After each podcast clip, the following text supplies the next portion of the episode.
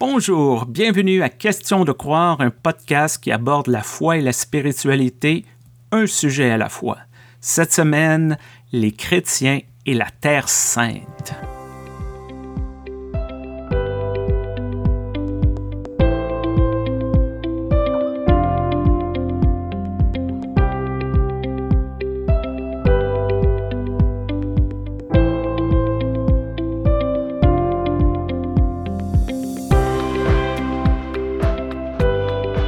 Bonjour Stéphane, bonjour à nos auditrices et auditeurs.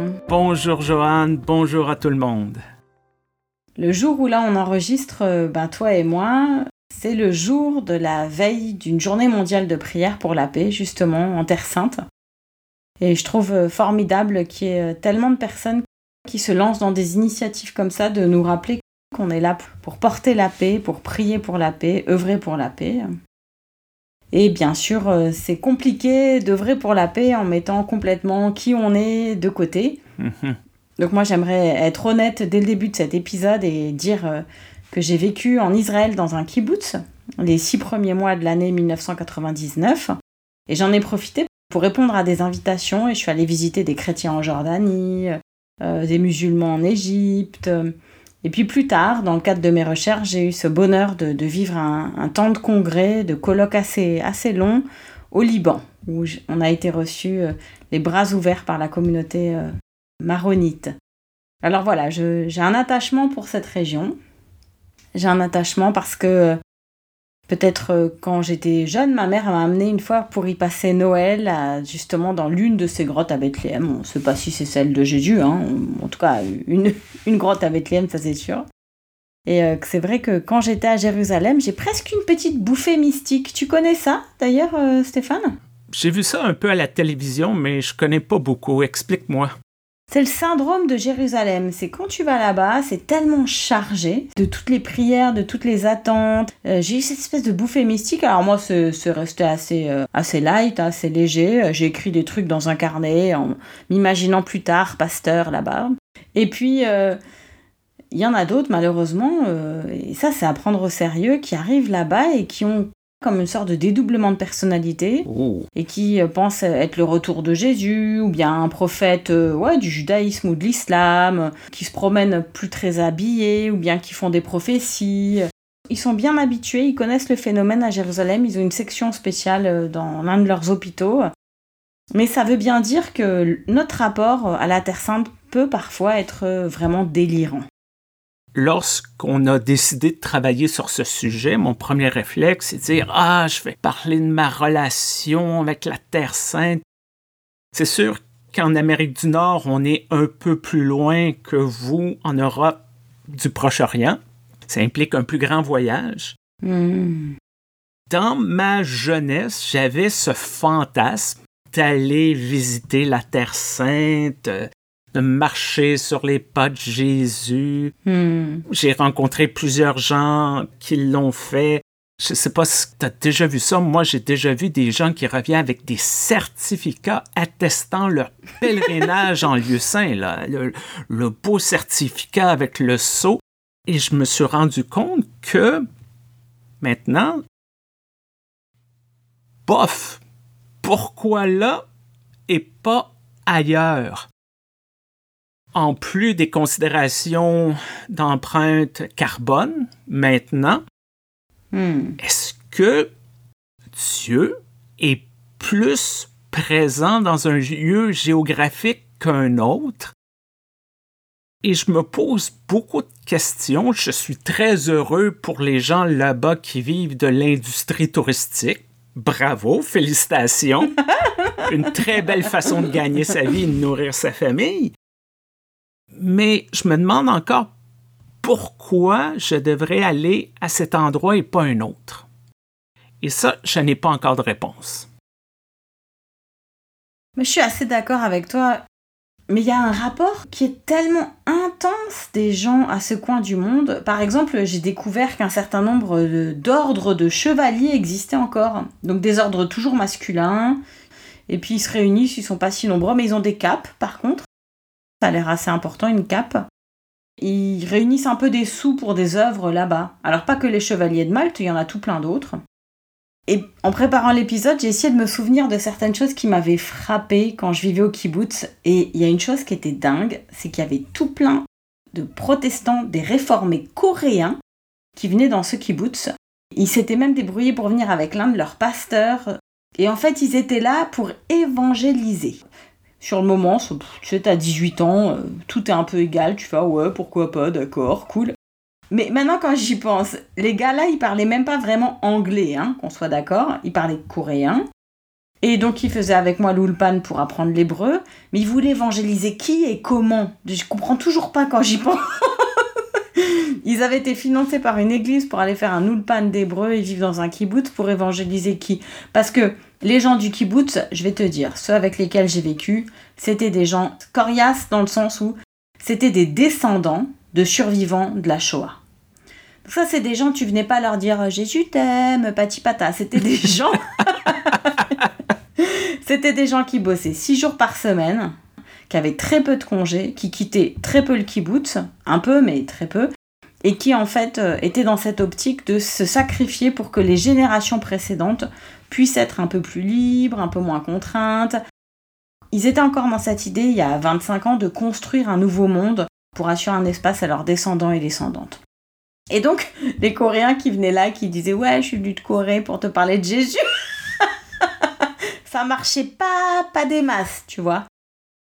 On dirait qu'il y a certains chrétiens qui sont pas capables de comprendre ou de reconnaître que la Terre sainte ne leur appartient pas exclusivement. Mais oui, c'est vrai. Mm-hmm. Cette région est un lieu saint pour les trois grandes religions monothéistes. C'est aussi saint pour les chrétiens que pour nos frères et nos sœurs juifs, pour nos frères et nos sœurs musulmans. Mais il y a cette appropriation. C'est à nous. Ça nous appartient. Bon, on regarde au niveau de l'histoire, tu as parlé des ordres, les croisés, les croisades. On va récupérer Jérusalem pour qu'elle demeure dans le, l'espace occidental de la vraie foi on dirait qu'on a beaucoup de difficultés à aller au-delà de ça, de dire ça peut être important pour moi, ça peut être important pour quelqu'un d'autre et j'y perds absolument rien de partager.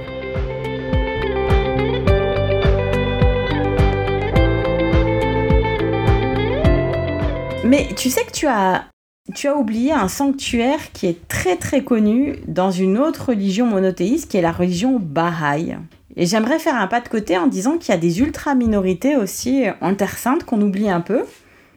À tu as là-bas un sanctuaire dans un immense jardin où il y a une biodiversité préservée avec une vue absolument dingue. Et quand je dis ça, j'ai une pensée vers l'un de mes tontons qui habite là-bas, il, il se reconnaîtra. Et ça nous rappelle qu'effectivement, euh, ce qui est complexe avec les lieux aussi mystiques, c'est de les analyser que sous l'angle de la, géopolitique. Et dans les premiers jours du conflit, là, ces derniers temps, je voyais des gens qui réfutaient un certain nombre euh, d'arguments en lien avec les religions, avec les cultures, etc. Je leur disais, mais c'est quand même un peu étrange, quoi, parce qu'on ne peut pas du tout, dans ce coin-là, où tout le monde y projette tellement, ne pas prendre en compte la composante religieuse, au moins dans, culturelle, mais de se dire que oui, il y a quelque chose là qui convergent. Il y a des souvenirs, il y a des empreintes, il y a des symboles au même endroit. Et ça demande ce, petit surplus de patience, de bienveillance, d'humanité, de respect de l'autre dans son, sa radicale altérité. Et, et ça, c'est difficile. Ça, c'est vraiment difficile. Peut-être ce qui est aussi difficile pour plusieurs, c'est de comprendre le passage du en tant que chrétien, on lit la Bible, euh, on parle de Jésus d'une manière euh, d'aujourd'hui, on le fait aujourd'hui, mais on dirait qu'on oublie que c'est une histoire qui date de 2000 ans. Hmm. Il y a certaines personnes qui disent, moi je vais aller euh, en Terre sainte pour retrouver Jésus, et on dirait que ces personnes-là s'imaginent marcher dans les mêmes chemins et rentrer dans les mêmes bâtiments que Jésus aurait fait. mais il y a 2000 ans que c'est passé.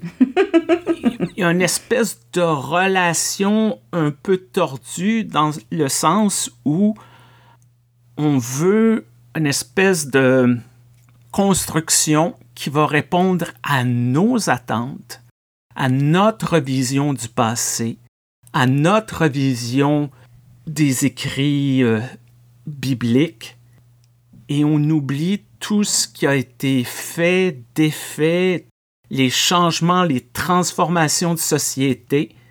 Et je comprends les gens là-bas de jouer le jeu, de dire Ah, voici des chrétiens, on va leur faire euh, croire qu'on s'habille toujours comme ça.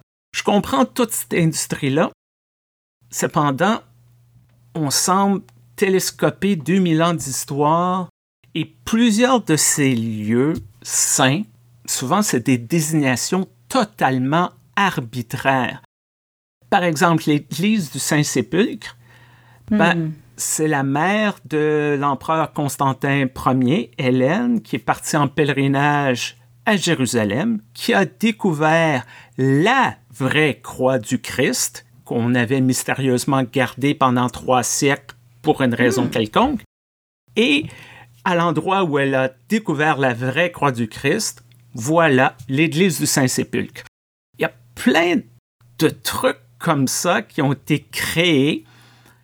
Peut-être que c'est vrai, peut-être que c'est pas vrai, mais c'est quand même bizarre qu'on se souvienne de tous ces lieux-là parce que pour reprendre une expression de Rowan Atkinson, l'ancien archevêque anglican, Jésus, il disait en anglais, is a nobody from nowhere. C'est hmm. quelqu'un d'inconnu, de nulle part, un coin reculé de l'Empire romain. Sa vie est pas nécessairement extraordinaire si on regarde ça d'un point de vue historique, si on n'est pas religieux, mais on se serait souvenu à tous les endroits où qu'il aurait multiplié les pains, où Lazare est ressorti de son tombeau, l'endroit où il serait né. Mais voyons, mais voyons. C'est des outils de vénération, c'est des outils qui nous appellent à croire, mais il y a quand même une réalité historique qui n'est pas là et qui est souvent perçue le lieu où Jésus a fait telle chose.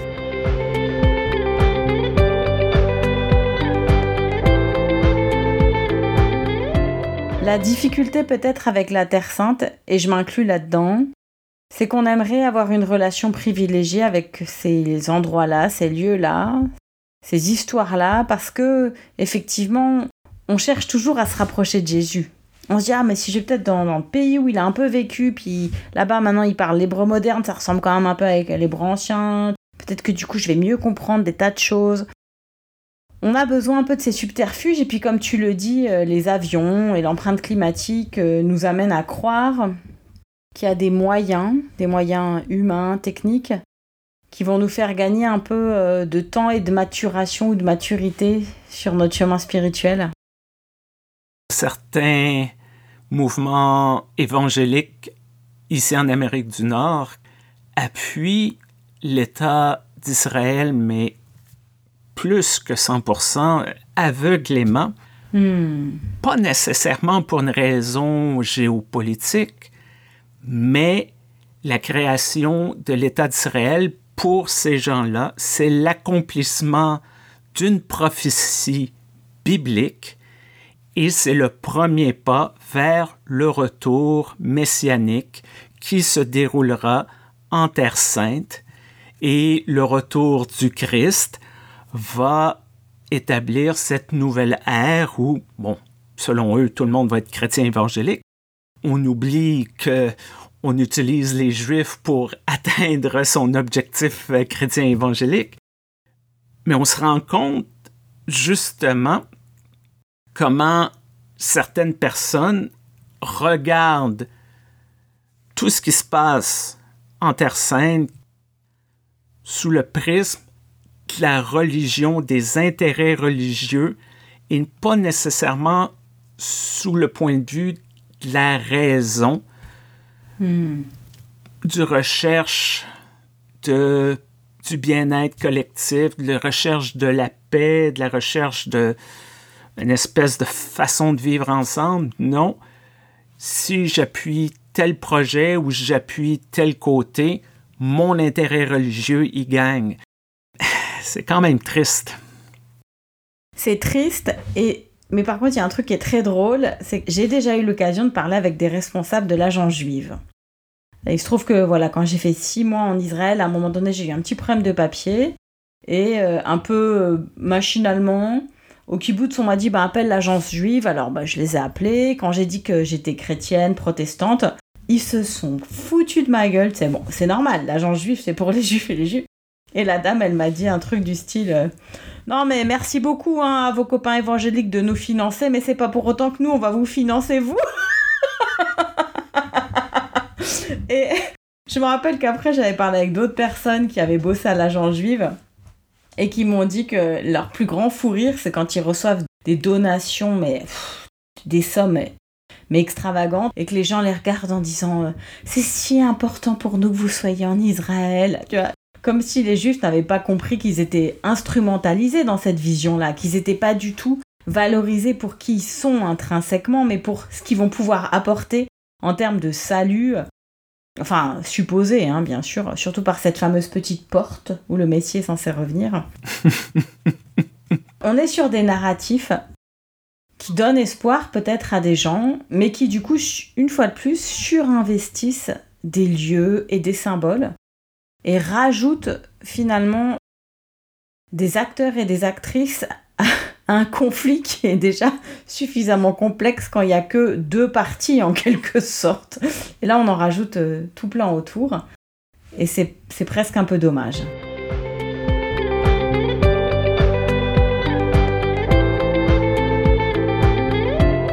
Moi, je recommande une lecture toute simple. Alors là, pour le coup, tu vois, je vais pas faire un truc genre je vous recommande de lire le traité sur. Non. Je recommande de lire la BD euh, de ton contemporain, mon ami. Est-ce que tu connais? Je t'ai déjà parlé de lui, je crois. Vraiment, c'est quelqu'un que j'adore. Les Chroniques de Jérusalem de Guy Delisle. Oui. Ah, ça, c'est. Et puis alors, il est drôle. C'est vraiment euh, un Québécois, hein, je crois. Enfin, j'ai l'impression qu'il est Québécois. Et puis à un moment donné, il, sa femme travaille pour euh, un truc des Nations Unies ou Médecins sans frontières, je me rappelle plus très bien, elle est humanitaire, donc euh, il est hyper neutre en fait, il comprend rien à tout ça, il se dit c'est marrant quand même, c'est quoi ça? Puis il parle avec sa femme qui va travailler dans les territoires occupés. Et puis à un moment donné, il en peut plus, il sait plus où se foutre pour euh, faire ses croquis. Donc il va parler avec le pasteur luthérien qui est en vieille ville, qui est tout content d'avoir quelqu'un qui est justement pas du tout religieux. et ils deviennent meilleurs copains. Ils boivent des bières euh, en parlant surtout pas de la situation et puis ils disent ah, c'est quand même bien d'avoir un copain euh, pasteur luthérien, ils sont vraiment cool, hein, beaucoup moins chiants que les autres là, les juifs et les musulmans et les chrétiens qui veulent pas boire de coups. Il est vraiment très marrant. Et à un moment donné, euh, quelqu'un lui essaye un petit peu, tu vois, de, de, lui prendre la tête en disant ouais, est-ce que ton pays est du côté d'eux ou d'eux? Et lui, il dit Ah non, mais nous au Canada, on est hyper neutre, normalement, on est copains avec tout le monde. Et l'autre dit Non, Canada, mauvais, c'est comme les États-Unis, vous êtes. Euh, ah, alors il dit Ah non, normalement, non, normalement, c'est nous les plus neutres de la bande. voilà, moi j'aime beaucoup cette BD parce que c'est vraiment euh, le pas de côté. C'est vraiment le gars qui comprend rien, qui s'en fout complètement à la base des religions.